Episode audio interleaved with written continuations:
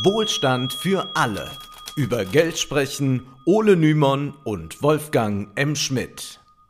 Hallo und herzlich willkommen. Hallo Wolfgang. Hallo Ole, heute wollen wir uns einmal mehr mit dem Thema Wohnen beschäftigen. Die Mietpreise in den Großstädten ziehen immer weiter an. Selbst in der Ampelkoalition wird derzeit über härtere Bandagen nachgedacht. So forderte die SPD kürzlich neue Maßnahmen gegen Mietwucher, etwa eine Begrenzung der Mieterhöhungen in besonders angespannten Wohngegenden. Verena Huberts, die stellvertretende Vorsitzende der SPD-Bundestagsfraktion, ließ sogar verlauten, wir brauchen einen Mietenstopp für die nächsten drei Jahre. Wie glaubwürdig eine solche Aussage ist und vor allem wie umsetzbar diese Idee mit der FDP in der Koalition ist, das wollen wir hier nun gar nicht groß behandeln. Wir sehen aber, dass das Thema Wohnraum immer drängender wird. Mehr als die Hälfte der Deutschen wohnt zur Miete und das bedeutet in den größeren Städten, dass gigantische Wachstumsraten bei den Mietpreisen zur Regel geworden sind. In Berlin sprechen wir von sage und schreibe 20 Prozent Zuwachs gegenüber dem Vorjahr.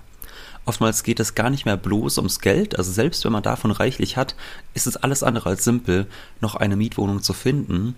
Und da wird auf einmal eine bereits recht alte deutsche Institution wieder interessant, nämlich die Wohnungsgenossenschaften, die günstigen Wohnraum und sichere Mietbedingungen versprechen. Inwiefern sie eine Lösung in der Wohnungskrise darstellen können, das wollen wir heute erörtern. Werbung Zuerst wollen wir aber auf das neue Buch unserer Freunde vom Brumaire Verlag hinweisen. Das ist der Verlag, der hinter dem Jacobin Magazin steht. Dort erscheint nun das allerletzte Werk des britischen Kulturtheoretikers Mark Fisher.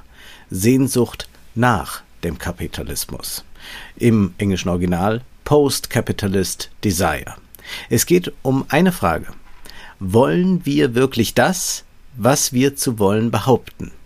In einem ideengeschichtlichen Ritt durch die Theorien der letzten Jahrzehnte diskutiert Fischer die Wünsche und Begierden innerhalb des Kapitalismus und wie diese über dieses System hinaus aussehen könnten. Wer Sehnsucht nach dem Kapitalismus jetzt über den Link jacobin.de-wohlstand vorbestellt, der bekommt außerdem das Video der Buchpremiere mit dem brillanten Anton Jäger bei der Jacobin-Konferenz Ende September. Und gleichzeitig unterstützt ihr wie immer mit jedem Kauf über unseren Link auch Wohlstand für alle. Zurück zum Thema der Genossenschaften. Das grobe Prinzip dürfte den meisten wohl geläufig sein. Wer einer Wohngenossenschaft beitritt, der erwirbt Anteile dieser Genossenschaft, deren Preis stark variiert. Zwischen 500 und 3000 Euro gelten als normal, es kann aber auch mehr anfallen. Dadurch gehört man zu den Kapitalgebern der Genossenschaft und kann eine Wohnung beantragen. Das bedeutet natürlich noch lange nicht, dass man allzu schnell eine bekommt, denn die Wartelisten bei den Genossenschaften sind, wenig überraschend, mittlerweile recht lang. Die Anteile können durchaus ins Geld gehen, jedoch ist dieses Geld nicht einfach weg. Wenn man später die Genossenschaft wieder verlässt, kriegt man es ausgezahlt, auch wenn diese Rückzahlung länger als bei einer normalen Kaution dauert. Das bedeutet natürlich auch, dass man überhaupt erst einmal über ein gewisses Geld verfügen muss, um in eine Genossenschaft eintreten zu können. Auch wenn diese Hemmschwelle vom Staat versucht wird abzubauen, etwa indem einkommensschwache Mieter KfW-Förderung bekommen sollen, um sich Anteile leisten zu können. Ab dem Moment, ab dem man dann aber Mitglied ist und tatsächlich auch eine Wohnung erhält, kann man von günstigen Preisen profitieren. Im Spiegel war kürzlich zu lesen, dass durchschnittlich 5,80 Euro pro Quadratmeter in Genossenschaftswohnungen fällig werden. Damit liegen diese Wohnungen deutlich unter der durchschnittlichen Netto-Kaltmiete von 7,18 Euro pro Quadratmeter, die sonst erhoben werden und die natürlich auch in den Großstädten äh, nur noch ein Traum sind. Tja, im Jahr 2016 waren es übrigens 5,27 Euro Kaltmiete pro Quadratmeter bei den Genossenschaften. Das bedeutet, wir haben knapp 10% Preisanstieg in den letzten sieben Jahren erlebt. Das ist regelrecht lächerlich im Verhältnis zu Wohnungen, die von institutionellen Vermietern auf dem Markt feilgeboten werden. Wie schon erwähnt, allein in Berlin lag die Teuerungsrate im letzten Jahr bei 20 Prozent, also doppelt so hoch wie in den letzten sieben Jahren bei den Genossenschaften zusammengerechnet. Kein Wunder, dass die Wartelisten immer länger werden. Zwar sind immerhin 10 Prozent der Mietwohnungen in Deutschland in genossenschaftlicher Hand, aber das ist natürlich viel zu wenig, um dem Ansturm gewachsen zu sein. Die Idee hinter der Genossenschaft lautet also, wer in sie eintritt und eine Wohnung in Anspruch nimmt, der ist Nutzer und Eigentümer in einem. Und das völlig gleichberechtigt. Mehr Anteile zu haben bedeutet nicht, dass die eigene Stimme mehr Geltung besitzt. Das unterscheidet die Genossenschaften etwa von Aktiengesellschaften. Bei diesen bedeuten mehr Anteile auch mehr Einfluss. Wer zum Beispiel 20 Prozent der VW-Aktien besitzt, der hat in den Aktionärsversammlungen mehr Gewicht als ein Kleinsparer und kann mehr auf die Unternehmenspolitik einwirken. In der Genossenschaft gelten hingegen basisdemokratischere Prinzipien. Wie wirtschaftet so eine Genossenschaft nun? Sind Gewinne einfach egal? Ganz so simpel ist es nicht, wie die Ökonomin Theresia Teuerl in einem Aufsatz für die Zeitschrift aus Politik und Zeitgeschichte erklärt. Zitat Eigenkapital kann nur von den Mitgliedern bei ihrem Eintritt in die Genossenschaft und von nicht verwendeten Gewinnen herrühren. Um investieren und die Leistungen der Genossenschaft weiterentwickeln zu können, sind gute wirtschaftliche Ergebnisse daher eine grundlegende Voraussetzung. Selbstverständlich können auch Wohnungsgenossenschaften Gewinne machen.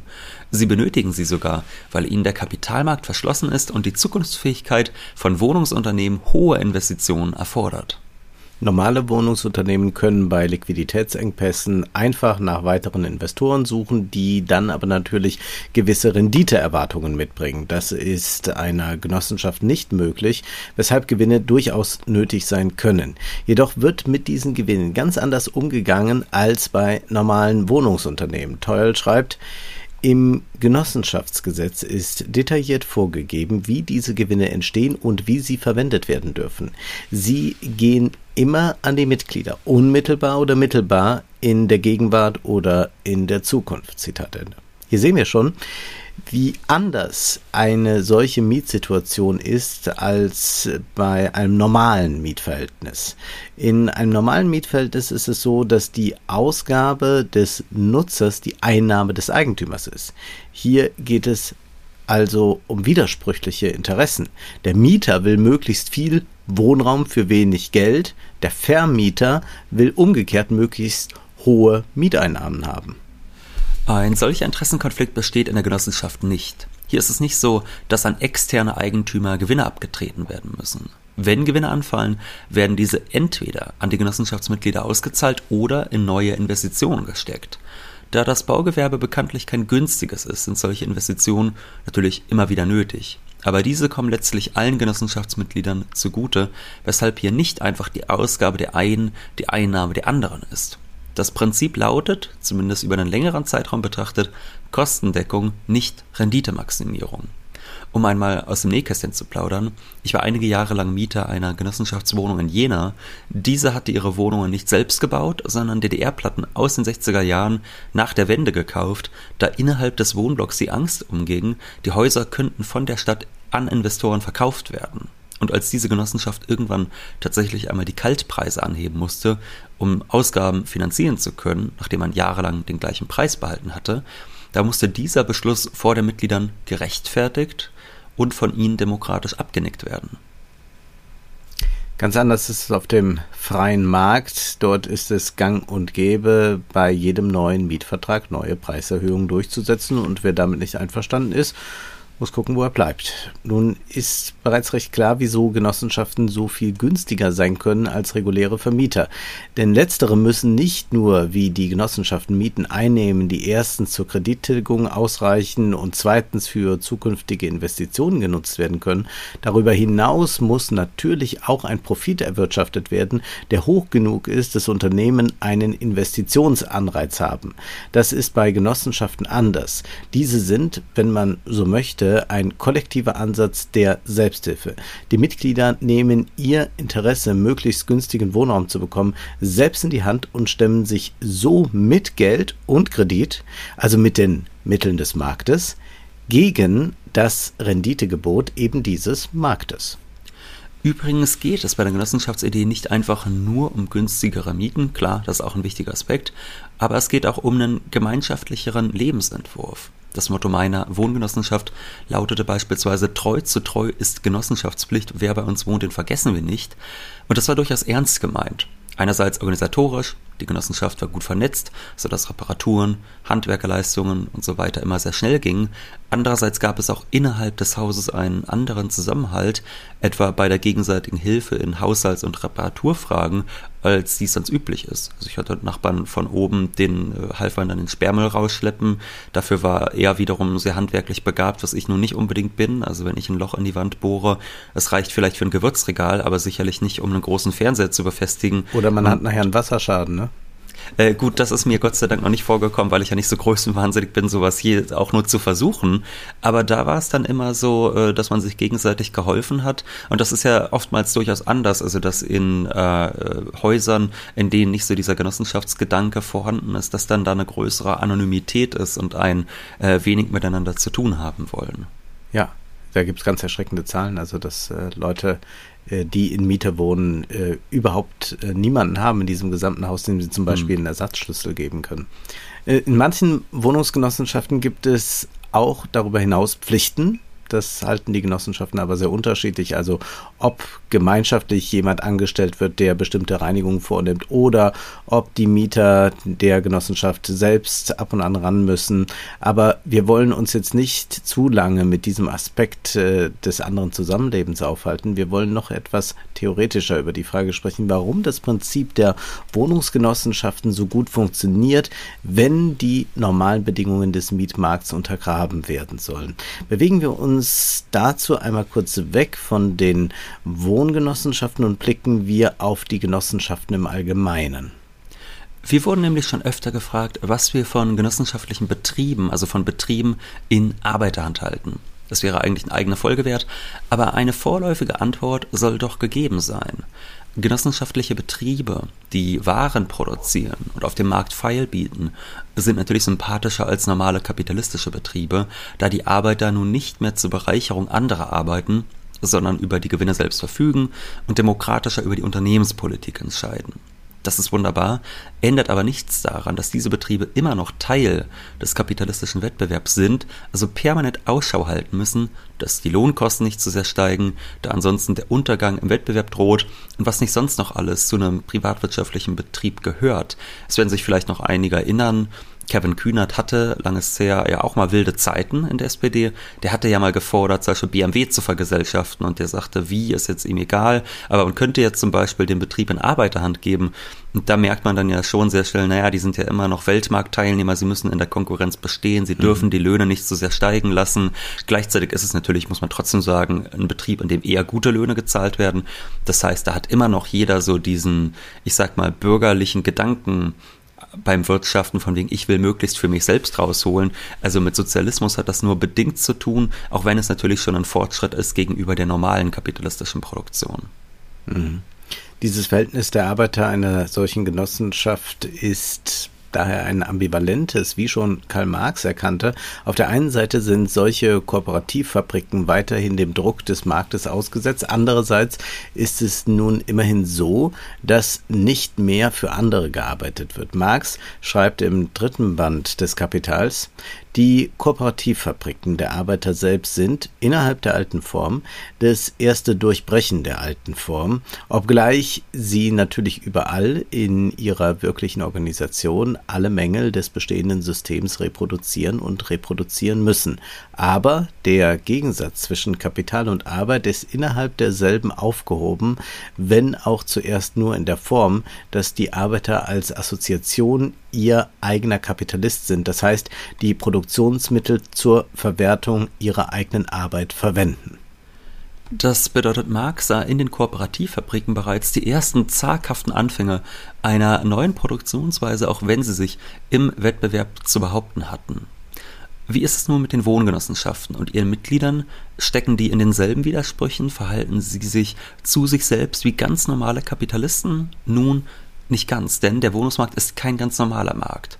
Während auf einem normalen Markt permanent neue Waren produziert werden müssen und nur dann Einnahmen erfolgen, ist es ja auf dem Mietmarkt deutlich anders. Stellen wir uns mal vor, ein Unternehmer lässt einen Wohnkomplex bauen und er berechnet die Miete so, dass sie innerhalb von 30 Jahren die Kreditkosten tilgt, darüber hinaus noch Geld für neue Investitionen und eine gute Verzinsung sicherstellt. Was passiert dann aber, wenn der Kredit abbezahlt ist?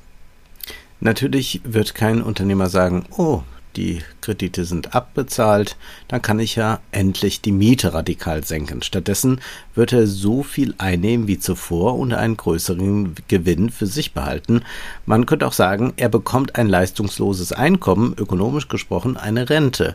Große Wohnungsunternehmen verhalten sich zu ihren Kunden so gesehen nicht nur wie Kapitalisten, sondern wie Kapitalisten und Grundrentner in einer Person um diesen Unterschied noch einmal klar zu machen. Wenn man eine normale, massenhaft herstellbare Ware auf dem Markt kauft, dann bezahlt man tatsächlich für die Schaffung eines neuen Gebrauchswerts. Wer hingegen zur Miete wohnt, der bezahlt eine Zeit lang noch die Kredite zur Schaffung dieser Wohnung mit ab. Aber wenn dieser Kredit getilgt ist, zahlt er für einen Gebrauchswert, der einfach da ist und kaum Kosten verursacht. Was bedeutet das aber nun für die Wohngenossenschaften, wenn sie es mit einer ganz anderen Ware zu tun haben, als mit massenhaft produzierten Waren einer Kooperativfabrik? Eine Kooperativfabrik, also ein genossenschaftlicher Betrieb, der normale Waren, zum Beispiel Autos herstellt, der ist permanent den Geboten des Marktes unterworfen. Heißt, er muss schauen, dass die Arbeit nicht so entlohnt wird, dass keine Innovation verschlafen wird und so weiter. Und bei den Wohngenossenschaften ist es genau anders. Wenn Grund und Boden dem normalen Markt entzogen und vergesellschaftet wird, muss zwar der Kredit abgestottert, aber kein dauerhafter Profit erwirtschaftet werden und man befindet sich nicht in der normalen Konkurrenz, da das Geschäftsmodell nicht in der permanenten Innovation und Produktion, sondern in der Ausnutzung der Knappheit von Grund und Boden begründet liegt. Wie schon gesagt, wenn Gewinne anfallen, werden diese an die Mitglieder verteilt oder reinvestiert, aber niemals aus der Genossenschaft rausgeleitet. Und ab dem Moment, ab dem die ursprünglichen Kredite getilgt sind, kann eine Genossenschaft sich sogar, über, sogar überlegen, ob sie ihre Preise nicht senkt, beziehungsweise ob sie sie zumindest nicht weiter anhebt, was ja aufgrund der Inflation letztlich einer Senkung gleichkommt berühmteste Satz von Mark Twain, by land they are not making it anymore. Da Wohnraum von Natur aus knapp ist und sich im Gegensatz zu vielen anderen Waren nicht beliebig reproduzieren lässt, haben wir es mit keinem normalen kapitalistischen Markt zu tun. Gerade das macht aber die Wohnungsbaugenossenschaften so attraktiv. Sie können sich viel besser dem Markt und seinen Härten entziehen, als dies bei Kooperativgenossenschaften möglich ist. Interessant wäre nun, ob dieses Modell auch dabei helfen kann, der derzeitigen Wohnungskrise zu begegnen. Der Gedanke liegt nahe. Erstens aufgrund der eben erläuterten Vorteile genossenschaftlichen Wohnens. Zweitens wegen der Geschichte der Genossenschaften, denn ihr historischer Ursprung liegt in der zweiten Hälfte des 19. Jahrhunderts und war eine Antwort auf die damalige Wohnungsnot in großen Städten. Ja, die Industrialisierung ging in Deutschland natürlich auch mit einer starken Urbanisierung einher, was bedeutete, dass viele Menschen in die Städte zogen. Der Neubau konnte damit kaum Schritt halten, weshalb die Mietpreise immer weiter stiegen, Wohnungen viel zu eng bewohnt wurden und Krankheiten sich ausbreiteten. Der Unternehmer Ralf Winter hält dazu fest, um den Wohnungsbau zu fördern, griffen die Regierungen der deutschen Einzelstaaten die gerade entstehende Idee des Genossenschaftsgedankens auf. Nach dessen Prinzipien Selbsthilfe, Selbstverantwortung und Selbstverwaltung waren 1844 in Großbritannien erste Arbeitergenossenschaften gegründet worden, die eigenständig Baumwollspinnereien betrieben. Um der neuen Bewegung einen rechtlichen Rahmen zu verleihen, erließ Preußen 1867 als erster deutscher Staat ein Genossenschaftsgesetz. 1889 wurde schließlich mit dem Gesetz betreffend die Wirtschafts- und Erwerbsgenossenschaften ein einheitliches Regelwerk für das Deutsche Kaiserreich gefasst um mithilfe des Genossenschaftsgedankens den Wohnungsbau anzukurbeln, sah dieses Gesetz die Gründung von Genossenschaften mit beschränkter Haftungspflicht vor. Um mich mal gerade als Spin-Doktor hervorzutun, Selbsthilfe, Selbstverantwortung und Selbstverwaltung, man könnte vielleicht auch sagen Eigenverantwortung, das könnte man doch noch mal richtig gut äh, drehen und der FDP schmackhaft machen. Sagen, hier wird noch wirklich selbst was in die Hand genommen. Hier ist das Individuum noch wer. Ich glaube ja auch, dass sich da schon viele Liberale mit diesem Gedanken irgendwo anfreunden können, weil es ja wirklich heißt, mit den Mitteln des Marktes äh, dem Markt entkommen. Das ist ja irgendwie so dieser Widerspruch, der da drin steckt. Nur ich glaube, dass die natürlich mit äh, unseren Vorschlägen, wie man da hinkommen könnte, äh, wahrscheinlich nicht so viel anfangen könnten. Äh, zumal ja auch äh, Partikularinteressen bedient werden wollen. Und das kommt noch dazu. Ja. Da gibt es doch einige, die nicht so sehr äh, auf eigene Verantwortung setzen, wenn das bedeutet, dass man sich damit dem Markt entziehen kann. Auch wenn die ersten Wohngenossenschaftsgründungen bis in die 1860er Jahre zurückdatieren, brachte erst das Gesetz von 1889 einen wirklichen Boom mit sich, da damit die Haftung des Einzelnen verringert wurde. Bis zum Ersten Weltkrieg hatten knapp 1400 Genossenschaften insgesamt 105.000 Wohnungen produziert und nach dem Krieg ging dieser Siegeszug weiter, wie Nico B. Rottke und Holger Markmann in ihrer Geschichte des deutschen Wohnimmobilienmarktes beschreiben. Zitat: Die bereits vor Kriegsbeginn privilegiert gestellten gemeinnützigen Wohnungsunternehmen und Baugenossenschaften bildeten nach 1918 die Hauptpfeiler des Wohnungsbaus in der Weimarer Republik und wurden von Körperschaftsgewerbe und Vermögenssteuer sowie weiteren Gebühren und Abgaben befreit. So gründeten sich Anfang der 1920er Jahre einige tausend Wohngenossenschaften, deren Fertigstellungsleistung blieb zu Beginn jedoch gering, was eine Vielzahl von Kommunen dazu veranlasste, eigene Wohnungsunternehmen zu gründen. Dennoch erlangten die Wohnungsgenossenschaften in den Jahren 1928-29 große Bedeutung, als sie etwa ein Drittel aller Wohnungen errichteten. Die Wohnungsgenossenschaften sind also historische Kinder der Wohnkrise gewesen und haben dabei geholfen, diese zu verringern. Das erinnert sicherlich an die heutige Zeit. Immer mehr Menschen ziehen in die großen Städte, die Mieten explodieren und gebaut werden keineswegs bezahlbare Wohnungen für die Mehrheit, sondern Luxuswohnungen, einfach weil diese mehr Profit einbringen. Da ist es wenig verwunderlich, wenn die bereits zitierte Theresia Teuel zu dem Schluss kommt, die Genossenschaften sollten von der Politik als das wahrgenommen werden, was sie sind. Wohnungsunternehmen, die auf Rahmenbedingungen angewiesen sind, die es nahelegen, in Wohnraum zu investieren. Benötigt werden adäquate Grundstücke sowie eine Verringerung der Regulierungsintensität in der Wohnungswirtschaft. Dies würde nicht nur die bestehenden Wohnungsgenossenschaften fördern, sondern auch neue entstehen lassen. Von solchen Maßnahmen ist aber wenig zu sehen. Wir haben in Episode 88 schon über Hans-Jochen Vogels Ideen einer Bodenreform gesprochen, bei der der Staat nicht den Boden, sondern nur das Nutzungsrecht verkauft. Würden solche Reformen tatsächlich ergriffen, könnte der von Teuel nahegelegte Schluss, den Genossenschaften mehr Grund und Boden zur Verfügung zu stellen, umgesetzt werden. Eine solche Bereitschaft ist aber derzeit nicht erkennbar. Noch nicht einmal Spekulanten, die Grundstücke unbebaut stehen lassen, um Arbitragegewinne zu erzielen, werden von der Politik schärfer in die Mangel genommen. Das stimmt also alles wenig hoffnungsfroh. Wir bleiben dennoch dran am Thema Bauen und zwar bald bei einer Veranstaltung im schönen Hamburg. Am 13. September sind wir bei der Initiative Wilhelmsburg Solidarisch zu Gast, die die Podiumsdiskussion Was tun bei Mietenwahnsinn veranstaltet. Alle Informationen zu dieser Veranstaltung findet ihr unter dem Link in der Episodenbeschreibung. Nun ist aber erst einmal Schluss für heute, denn Zeit ist Geld. Prosit. Das war Wohlstand für alle. Ihr könnt uns finanziell unterstützen über paypal.me-ole und Wolfgang oder über die in der Beschreibung angegebene Bankverbindung. Herzlichen Dank.